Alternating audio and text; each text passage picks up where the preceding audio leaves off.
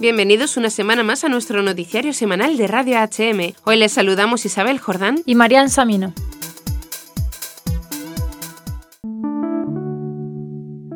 Cuántos pregones se hacen en todo el mundo, cuántas noticias se proclaman a los cuatro vientos y cuántas cosas se anuncian para que la gente tenga conocimiento de ellas. Sin embargo, hay una que destaca sobre todas y es que el pregón de Navidad se lleva la palma de los pregones del mundo porque es el anuncio de la gran noticia de todos los tiempos. Y el Verbo de Dios se hizo carne y habitó entre nosotros. O si lo queremos con palabras más cercanas, Dios se ha hecho hombre y habita entre nosotros. Dios hecho niño ha colocado su tienda de campaña entre nosotros. Dios ha querido nacer de una madre y pertenecer así a la raza humana, con un cuerpecito débil, con un nombre, con sus llantos y sonrisas. En las páginas del Evangelio de Lucas se nos ofrece con detalle esa gran noticia. En aquella región había unos pastores que pasaban la noche al raso, velando por turnos su rebaño, y un ángel del Señor se les presentó. El ángel les dijo, No temáis, os traigo una buena noticia, la gran alegría para todo el pueblo. Hoy en la ciudad de David os ha nacido un Salvador, el Mesías, el Señor. Y aquí tenéis la señal, encontraréis un niño envuelto en pañales y acostado en un pesebre. De pronto, en torno al ángel apareció una legión del ejército celestial que alababa a Dios diciendo, Gloria a Dios en el cielo y en la tierra paz a los hombres que Dios ama. Y resulta que esta es la gran noticia de todos los tiempos, la noticia que ha dividido la historia en dos mitades, antes de Cristo y después de Cristo. La noticia soñada por los profetas fue anunciada por los ángeles, donde se encontraron mejores pregoneros, aquellos primeros periodistas de la historia a los pastores que velaban su rebaño en la alta y fría madrugada palestina. Toca tiernamente este villancico la esencia teológica de la Navidad. Es el Hijo de Dios el que se hace hombre. Solo buscará el reino de su Padre y su justicia. Vivirá para hacer la vida más humana y en él encontrará este mundo injusto la salvación de Dios. Y todos los que ahora llevamos el mundo en nuestro móvil podemos preguntarnos, ¿dónde está este niño? ¿Cómo lo podemos reconocer? Sin apenas entenderlo ni escucharlo, ni poder solucionar sus problemas. Así dice el mensajero, esto os servirá de señal. Encontraréis un niño envuelto en pañales y acostado en un pesebre. El niño ha nacido como un excluido. Sus padres no le han podido encontrar un lugar acogedor. Su madre le ha dado a luz sin ayuda de nadie. Ella misma se ha valido para envolverlo en pañales y acostarlo en un pesebre. Pues en ese pesebre comienza Dios su aventura entre los hombres. No le encontraremos entre los poderosos, sino en los débiles. No está en lo grande y espectacular, sino en lo pobre y pequeño y comenzó a cantarse la Navidad por las voces del pueblo, por los habitantes de las villas, por los villanos, que de ahí viene la palabra villancico. La Navidad llega un año más para anunciar al mundo esa gran noticia permanente para siempre en las entrañas de la historia. Y un año más somos afortunados. Las señales vuelven a mostrarnos a Dios. Dios nos visita en un niño, Dios se acerca en un pesebre, Dios acampa en un portal, Dios se pone a nuestro lado, Dios se hace de nuestra raza, Dios se humaniza para que el hombre se divinice. Por eso la Navidad es Dios con nosotros, con cada uno de nosotros. Una mirada final al portal, al niño Jesús entre pajas, al Verbo hecho carne, que habita entre nosotros.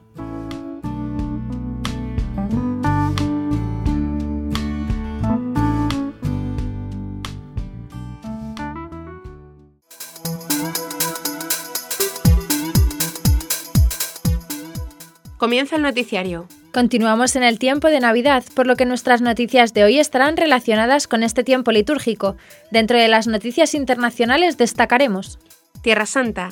En el siglo II ya había culto cristiano en Belén. Pakistán. Nos insultan por la calle, pero nuestro ejemplo y lo que predicamos les duele.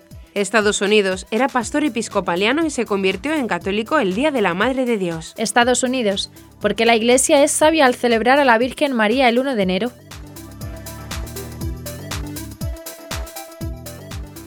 Seguidamente tenemos en el bloque nacional los siguientes titulares. Llegan los Reyes Magos. Navidad con las Carmelitas de Valdedios. Las religiosas de Alcalá rezarán todo un año por las cartas que los fieles entreguen a los Reyes Magos. Y por último comentaremos algunas de las noticias de la Santa Sede. Un mundo que mira al futuro sin mirada materna es miope. La cita anual con la Virgen a la que nunca faltaba el Papa. Ángelus, fijar los ojos en ella y en el niño Jesús que sostiene en brazos.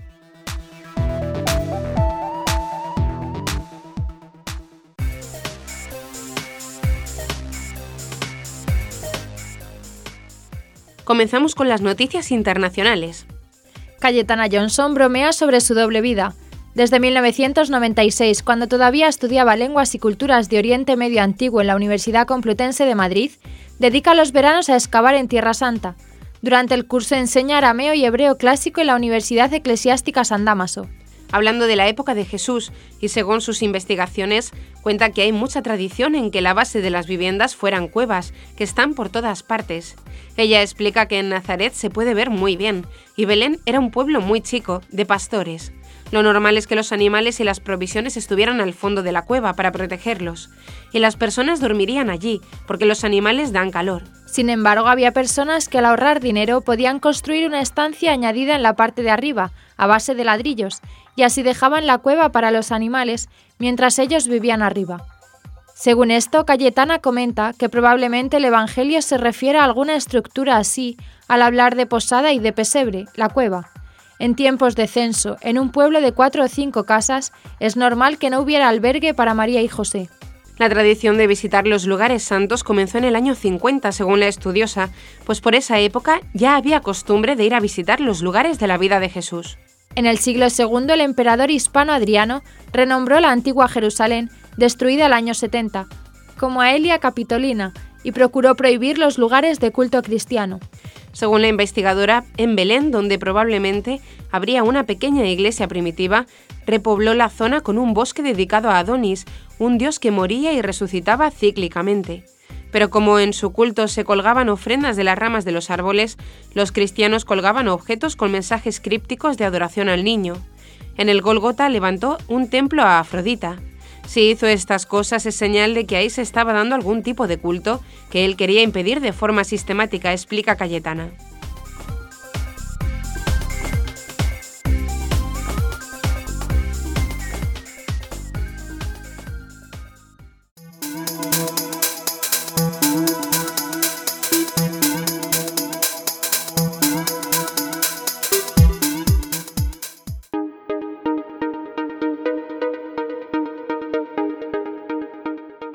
Sacerdotes, monjas y fieles celebran la Navidad bajo la protección de 6.000 policías desplegados por el gobierno para garantizar la seguridad ante la amenaza islamista. En Pakistán no fue fácil rezar el credo el 23 de diciembre y hacer una confesión pública de fe católica en la iglesia de Nuestra Señora de Fátima en Islamabad, la capital de Pakistán. Sobre todo después de que para poder acceder al templo fuera obligatorio pasar por dos controles policiales. El primero para que los agentes que custodiaban la valla de entrada permitieran el acceso al recinto al tener la certeza, tras la revisión de los bajos de los coches, de que no había ningún artefacto explosivo. El segundo control tenía como objetivo los bolsos y cualquier bolsa que se quisiera introducir en la iglesia. Aún así, el templo estaba lleno para asistir a la misa.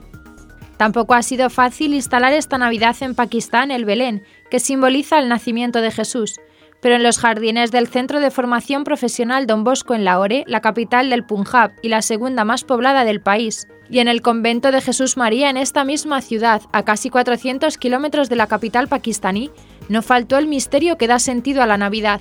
Los 5 millones de cristianos que viven en Pakistán, de una población de 200 millones de habitantes, han decidido este año superar sus miedos al recorrer varios puntos estratégicos de Islamabad y Lahore vinculados a la Iglesia Católica. En uno de los momentos de mayor tensión, tras la anulación de la pena de muerte por blasfemia de la católica Asia Bibi, han desafiado la amenaza terrorista de los islamistas radicales. La tensión se palpa en cada punto del país, donde el riesgo es evidente, a pesar de los 6.000 policías que el gobierno ha desplegado para proteger las iglesias y los lugares donde se reúnen los cristianos.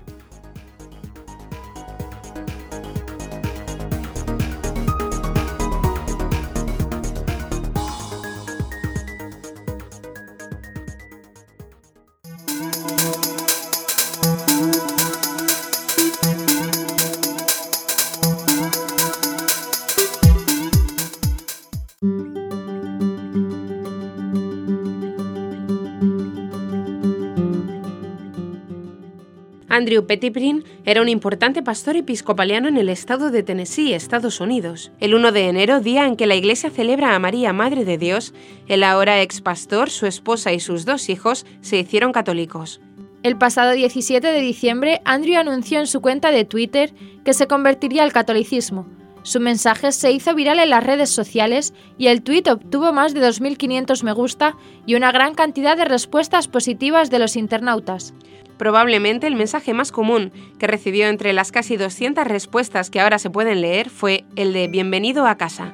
La bienvenida que nos han dado los fieles de la iglesia San Patrick aquí en Nashville con el padre John Hammond ha sido emocionante. Gracias al Señor por su bondad para con nosotros. Gracias a la Santa Virgen María y a todos los santos en el cielo rezando por nosotros y dando ejemplo de plenitud. Gracias a todos en el mundo que han rezado por nosotros y nos han alentado, escribió Andrew en su cuenta de Facebook el 1 de enero. Un día antes, el 31 de diciembre, cuando celebró 13 años de casado, escribió en Twitter, Mi oficina ya ha sido arreglada, mi carta de renuncia ya está enviada, mi último cheque de pago ya está en la cuenta del banco, mañana seremos católicos y no tendré trabajo, no tengan miedo. Este proceso de conversión ha durado un buen tiempo, pero durante el año 2018 el Señor me ha dado un fuerte deseo por la verdad. Mi decisión no se basa en lo que veo equivocado en el anglicanismo, sino en mi deseo de creer en todo lo que la Iglesia enseña, indicó.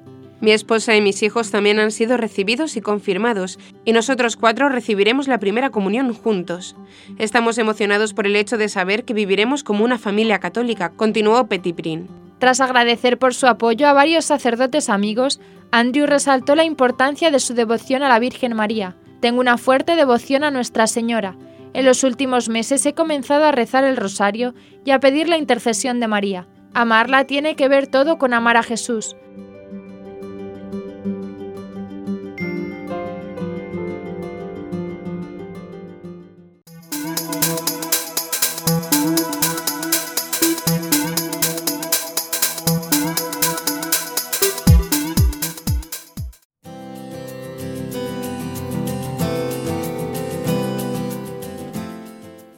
Un año nuevo comienza y la Iglesia cada 1 de enero lo inicia celebrando la solemnidad de María, Madre de Dios, para pedir la protección de aquella que tuvo la dicha de concebir, dar a luz y criar al Salvador. El arzobispo de Nueva York, Estados Unidos, el cardenal Timothy Dolan, explicó que la Iglesia es sabia por celebrar la fiesta de María, Madre de Dios, el 1 de enero, cuando el año empieza. Sé que van a haber penas, desafíos, algunas adversidades, algunos problemas en ese 2019, pero sé también que van a haber mucha alegría, paz, felicidad, muchas cosas por cumplir, muchas cosas buenas y malas, luz y oscuridad. Eso trae el año nuevo, dijo el cardenal en un vídeo publicado en su cuenta de Twitter. Por eso la Santa Madre Iglesia es sabia al celebrar el 1 de enero Año Nuevo la fiesta de la maternidad de María. Si lo recuerdan, ella estuvo en lo que fue el evento más alegre de la historia humana, el nacimiento de Jesús en Belén. Eso fue la alegría encarnada y nuestra Santa Madre estuvo ahí, agregó. Sin embargo, continuó, también tenemos que mirar lo que ocurrió después y ver que ella también estuvo en el evento más triste, esta vez no con la madera de la cuna, sino con la madera de la cruz, donde ella vio a quien fue su bebé, ahora con 33 años, morir por los pecados de las almas y así darnos la salvación. Entonces, destacó el arzobispo, la Virgen María estuvo en el momento más feliz de la historia humana y en el más triste también, ambas veces junto a Cristo, lo que es la clave para cualquier cumplimiento y felicidad. Mi oración por ti es que para tener un bendecido 2019 estés junto a María, cerca de Jesús. De esa forma y sin importar lo que venga, bueno o malo, estarás bien, concluyó.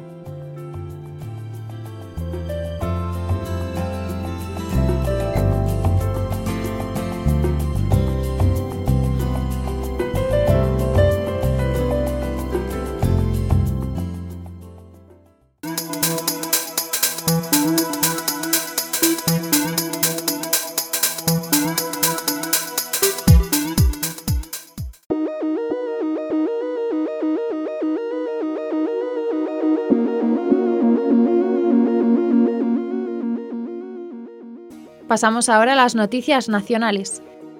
La celebración de los Reyes Magos en España es una tradición muy arraigada. Fue en 1866 cuando el gobierno de España convocó una cabalgata para honrar esta festividad tan especial.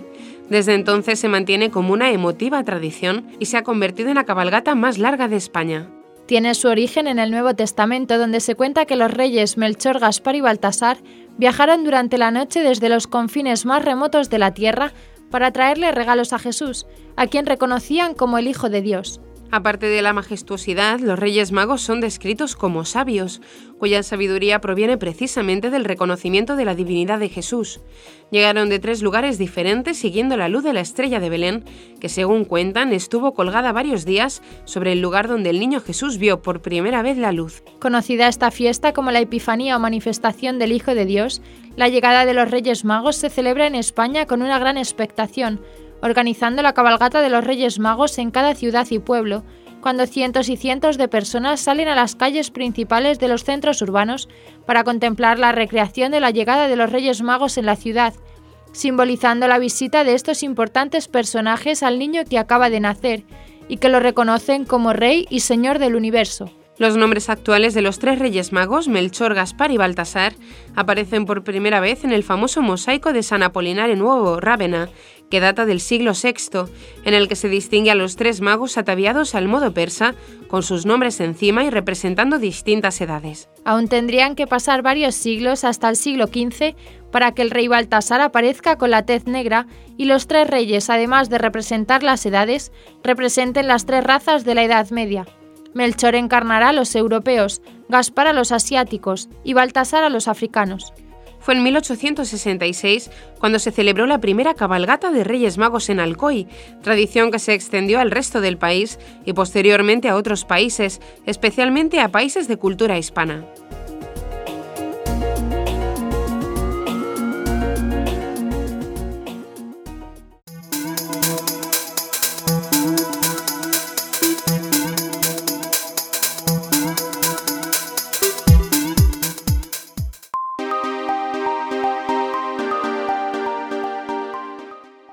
Las carmelitas samaritanas son religiosas contemplativas pero no de clausura, fruto de una segunda llamada que vivieron en la comunidad de carmelitas descalzas de Medina de Río Seco, en Valladolid. Esta comunidad está ahora repartida en tres conventos distintos, Viana de Cega, Valladolid, Eibar, Guipúzcoa y Valdedios, Asturias. En este último lugar están desde 2016 y constituyó la primera fundación de la orden.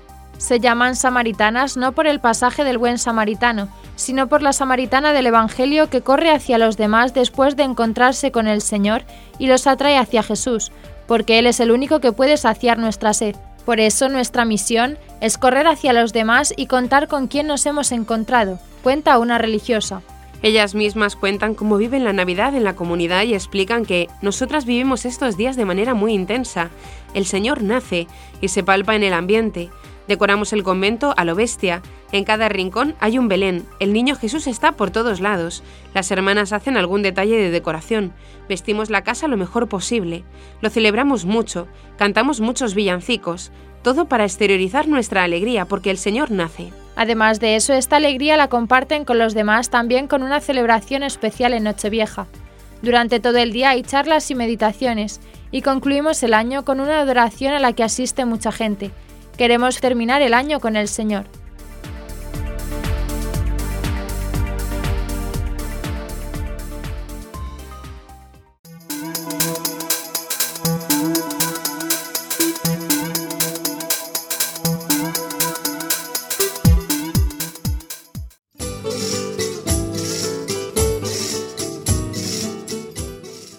Los Reyes Magos se hospedan en Alcalá de Henares del 3 al 5 de enero y allí reciben las peticiones, necesidades y esperanzas, especialmente aquellas que solo Dios puede cumplir, de los fieles de la diócesis. Posteriormente, las cartas se entregan en los conventos de la diócesis para que las religiosas durante el año 2019 rueguen a Dios por los remitentes y sus legítimas intenciones. Por noveno año consecutivo, los Reyes Magos se hospedan los días 3, 4 y 5 de enero de 2019 en la Fortaleza Palacio Arzobispal de Alcalá de Henares. Sus majestades han sido invitados por el obispo de la diócesis, Monseñor Juan Antonio Reispla.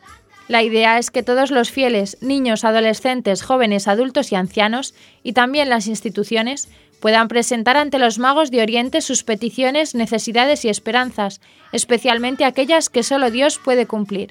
De esta forma los Reyes Magos recogerán todas las cartas que les sean entregadas y las pondrán a los pies del Niño Jesús, aseguran desde la diócesis complutense, para entregarlas posteriormente a los conventos donde las religiosas rezarán a Dios por todas esas intenciones. Por otro lado, todo aquel que acuda ante la presencia de los magos puede adorar al Rey de Reyes en la capilla que Monseñor Resplá ha ordenado preparar junto a la sala de audiencias de los Reyes Magos y en las que estará expuesto el Santísimo Sacramento. La capilla está al cuidado de las siervas del hogar de la Madre, que harán oración de intercesión por los que allí vayan y les ayudarán a orar. Además, para los fieles que así lo deseen, habrá un sacerdote disponible para recibir el sacramento de la reconciliación, pedir su bendición o hablar con él.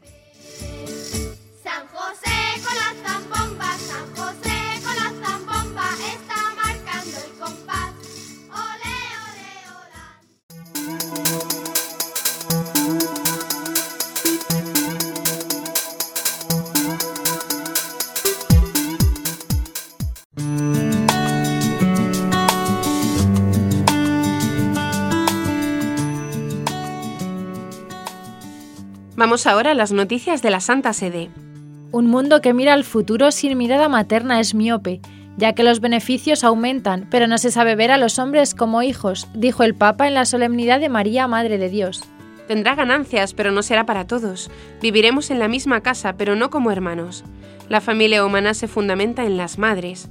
Un mundo en el que la ternura materna ha sido relegada a un mero sentimiento podrá ser rico de cosas, pero no de futuro, lamentó el Papa en la misa del primer día del año, cuando la Iglesia celebra también la 52 Jornada Mundial de la Paz, que abre el 2019 con el lema La buena política está al servicio de la paz. El Papa ha defendido en este mensaje la importancia de que los políticos protejan los derechos de los más vulnerables de la sociedad e insten al diálogo entre los actores de la sociedad, entre las generaciones y entre las culturas, Francisco ha expresado sus deseos de paz para todos los pueblos y para las naciones del mundo y que marcará la línea diplomática de la Santa Sede durante todo el año que viene. En su primera homilía del año, el pontífice también ha advertido de las actitudes de quienes hoy van por su propia cuenta, pierden el rumbo, se creen fuertes y se extravían, se creen libres y se vuelven esclavos. Cuántos, olvidando el afecto materno, viven enfadados e indiferentes a todo cuantos lamentablemente reaccionan a todo y a todos con veneno y maldad, dijo.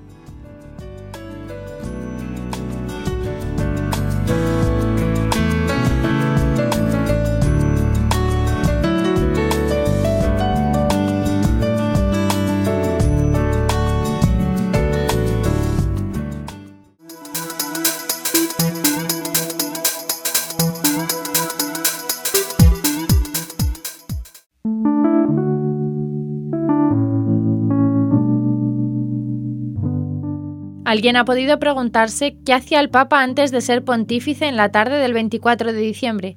Jorge Mario Bergoglio tenía cada año por estas fechas una cita obligada. Cada 24 de diciembre se inclinaba a los pies de la Virgen. Sin protocolo alguno y sin nadie que lo acompañara, a media tarde subía al camaril en lo alto de la Basílica María Auxiliadora y San Carlos del barrio porteño que lo vio nacer, Almagro. Desde abajo no se ve el banco porque está detrás de una columna, pero ahí venía a rezar el rosario siempre a las 5 de la tarde y pocos lo veían porque la misa es a las 7, testimonia un testigo que conoce la historia de primera mano. Todo esto lo sé porque yo mismo lo acompañé y siempre se despedía diciendo, rece por mí. El bautismo del Papa Francisco fue celebrado el 25 de diciembre de 1936. Siendo ya obispo para rememorarlo, desde el arzobispado porteño, Bergoglio tomaba el subterráneo en la estación Plaza de Mayo hasta Castro Barros, de allí caminaba dos calles hasta la iglesia San Carlos Borromeo y Basílica de María Auxiliadora. Se trata de una fecha que a su juicio ningún cristiano debe olvidar. En enero de este año, durante el rezo del Ángelus, decía el Papa, no puedo preguntarles si ustedes se acuerdan del día de su bautismo, porque la mayor parte de ustedes eran niños como yo. Fuimos bautizados de niños, pero les hago otra pregunta. ¿Ustedes saben la fecha de su bautismo? ¿Conocen en qué día fueron bautizados? Que cada uno piense, y si no conocen la fecha o la han olvidado, volviendo a casa pregunten a la mamá y a la abuela, al tío, a la tía, al abuelo, al padrino o a la madrina, ¿en qué fecha? Y esa fecha deberemos tenerla siempre en nuestra memoria, porque es una fecha de fiesta, es la fecha de nuestra santificación inicial, es la fecha en la que el Padre nos ha dado el Espíritu que nos empuja a caminar, es la fecha del gran perdón. No se olviden, ¿cuál es la fecha de mi bautismo?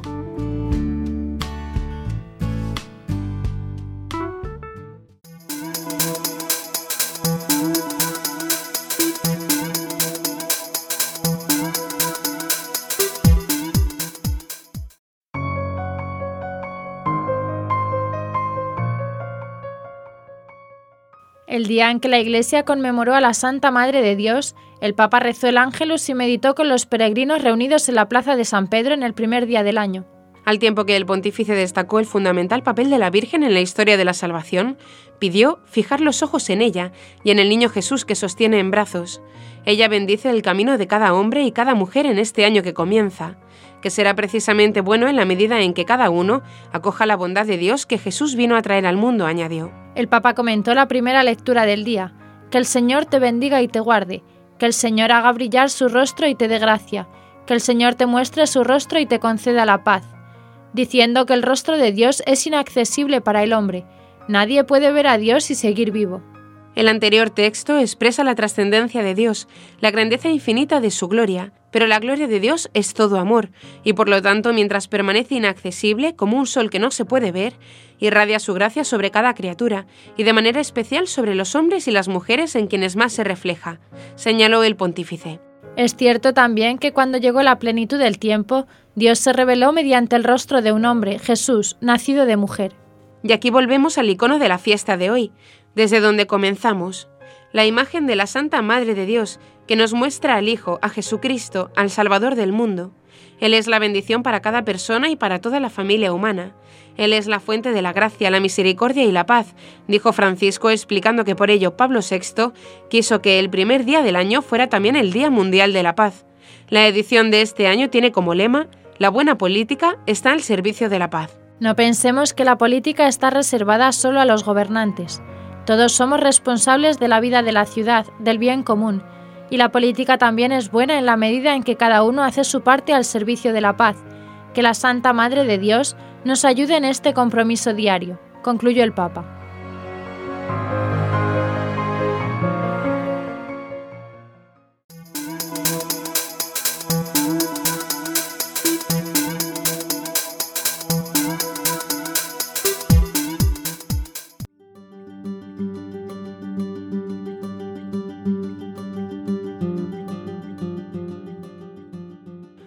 Escuchamos al Papa.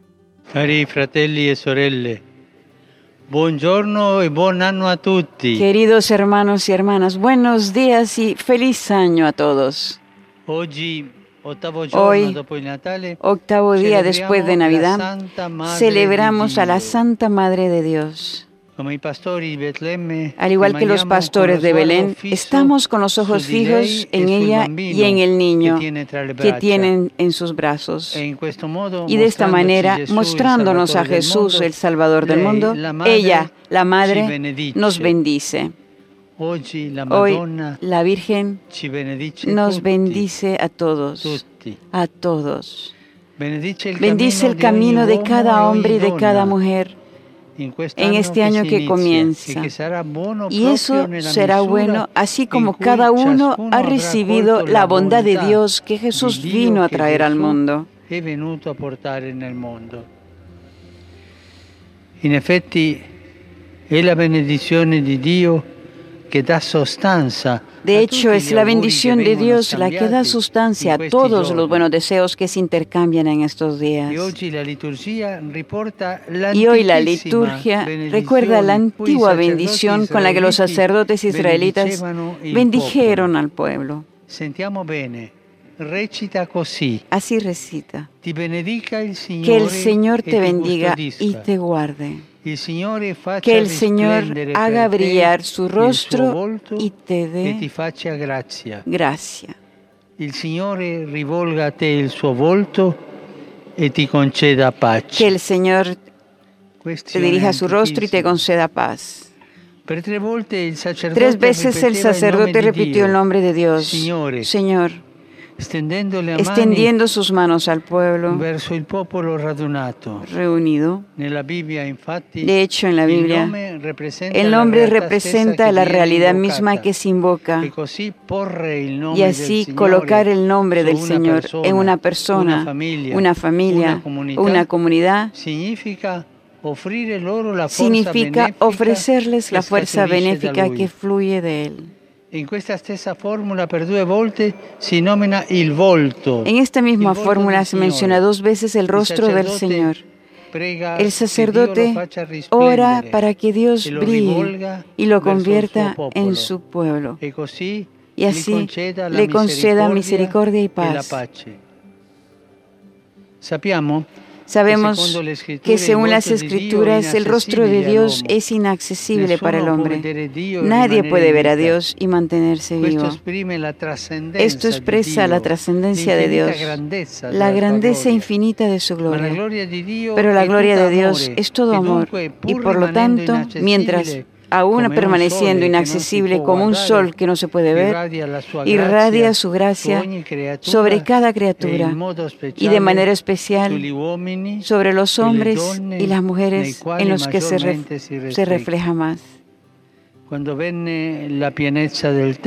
Cuando llegó la plenitud del tiempo, Dios se reveló ante un hombre, en el rostro de un hombre, Jesús nacido de mujer. Y aquí volvemos al icono de la fiesta de hoy, desde donde comenzamos, el icono de la Santa Madre de Dios, que nos muestra al Hijo, a Jesucristo, al Salvador del mundo. Él es la bendición para cada persona y para toda la familia humana. Él es la fuente de la gracia, la misericordia y de la paz. Por eso el Santo Papa Pablo VI quiso que el primero de enero fuera el Día Mundial de la Paz. Y hoy celebramos el 52 Día Mundial de la Paz, que tiene como tema la buena política está al servicio de la paz. No pensemos que la política esté reservada solo a los gobernantes. Todos somos responsables de la vida de la, de la ciudad, del bien común.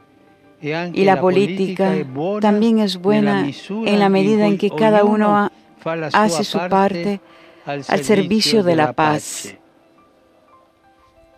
Ci aiuti in questo impegno quotidiano que la Santa Madre de Dios nos ayude en este compromiso diario.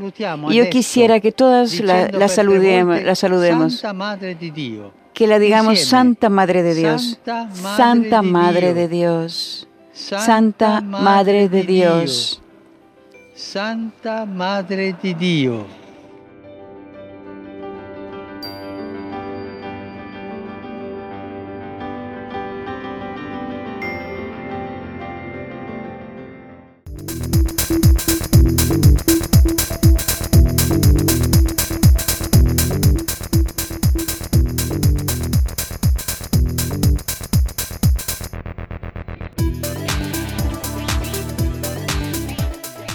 Y hasta aquí nuestro informativo semanal. Esperamos que haya sido de su agrado. Recuerden que pueden seguir escuchándonos siguiendo el resto de nuestra programación en directo a través de la web www.radiohm.net.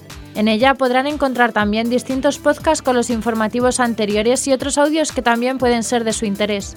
Seguiremos estos días informando de las noticias de la Iglesia y del mundo a través de nuestros breves espacios informativos que les ofrecemos todos los días, cada media hora aquí, en Radio HM 88.9 FM y HM Televisión, ayer, hoy y siempre la verdad. Gracias por habernos acompañado. Les han informado Marian Samino e Isabel Jordán.